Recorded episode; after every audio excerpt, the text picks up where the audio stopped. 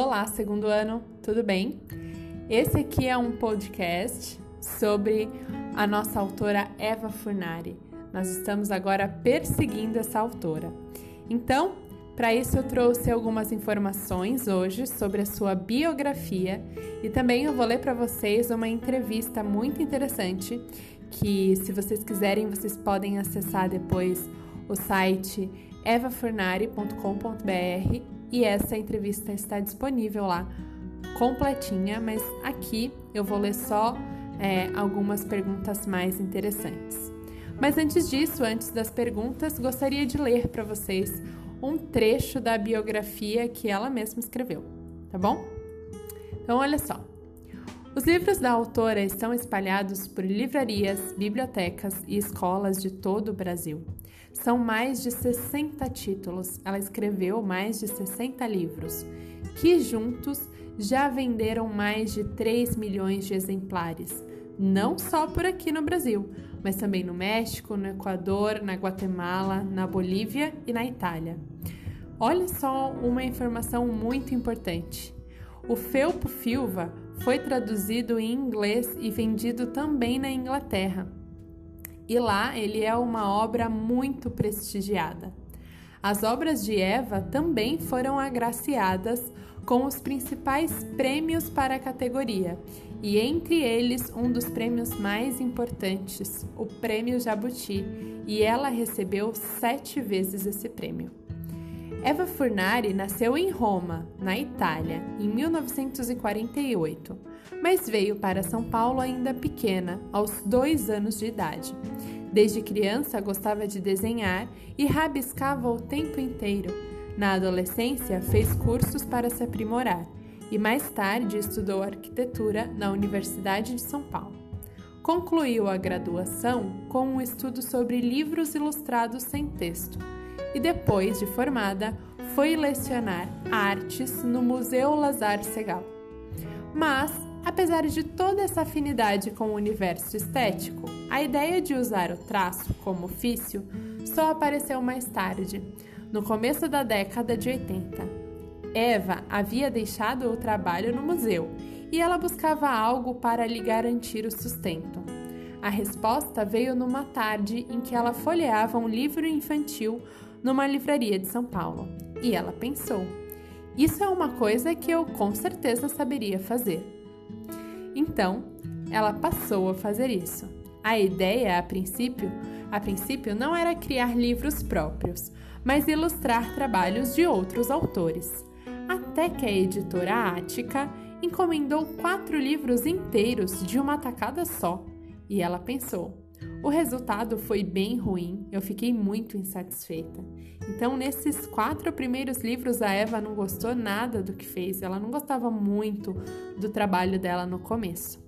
Segundo ela, o traço era duro e a criatividade acabou limitada pela pressão da estreia. Já os leitores, críticos e a própria editora tiveram uma impressão diferente.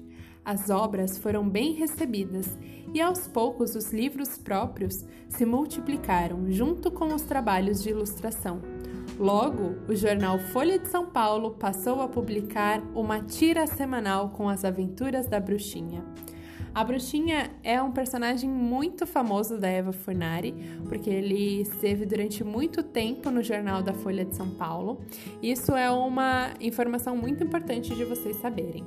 Bom, como eu acabei de ler aqui parte da biografia, vocês já sabem então que a Eva não nasceu no Brasil e que logo no começo, né, da carreira dela, ela não gostava muito dos desenhos e das histórias que ela fazia. Uma coisa importante para a gente poder aqui comparar uma autora que a gente já conheceu é a Ana Maria Machado. A gente estudou sobre ela no primeiro trimestre e a gente viu que as ilustrações não eram feitas pela Ana Maria Machado, eram feitas por outros por outros artistas que a gente chama de ilustradores. Agora, essa nossa nova autora, que é a Eva Fornari, ela é também a ilustradora. Então, além de escrever a história, ela também desenha os seus próprios personagens, o que é muito legal. Agora, eu vou ler para vocês algumas perguntas e algumas respostas é, que estão no site oficial da Eva Fornari, tá bom? Acho que vai ser muito importante e muito interessante para vocês saberem junto comigo. Então, olha só. O que você faz antes num livro? Você escreve ou você desenha? Essa é a pergunta que foi feita para Eva. E olha a resposta dela. Eu costumo começar com as ideias e com o texto. As ilustrações vêm depois. Próxima pergunta. De onde vêm as ideias para as suas histórias? E a Eva respondeu: Ah, essa é uma pergunta difícil de responder. Eu acho que cada escritor tem o seu jeito de criar. Não sei direito de onde vêm as minhas ideias, e às vezes eu tenho a impressão de que vem de um universo maior do que eu. E então eu me dedico a escolher as palavras e imagens para contá-las da melhor forma que eu puder. Durante esse processo de passar da imaginação para o papel, muitas vezes a ideia inicial vai se transformando e amadurecendo. Mais uma pergunta: Como você escolhe os títulos dos seus livros e o nome dos personagens? E a Eva responde: Eu acho dificílimo dar títulos para os livros. Sempre tenho muitas dúvidas e fico um tempão procurando. Acho mais fácil dar nomes aos personagens. Tenho listas e mais listas de nomes engraçados.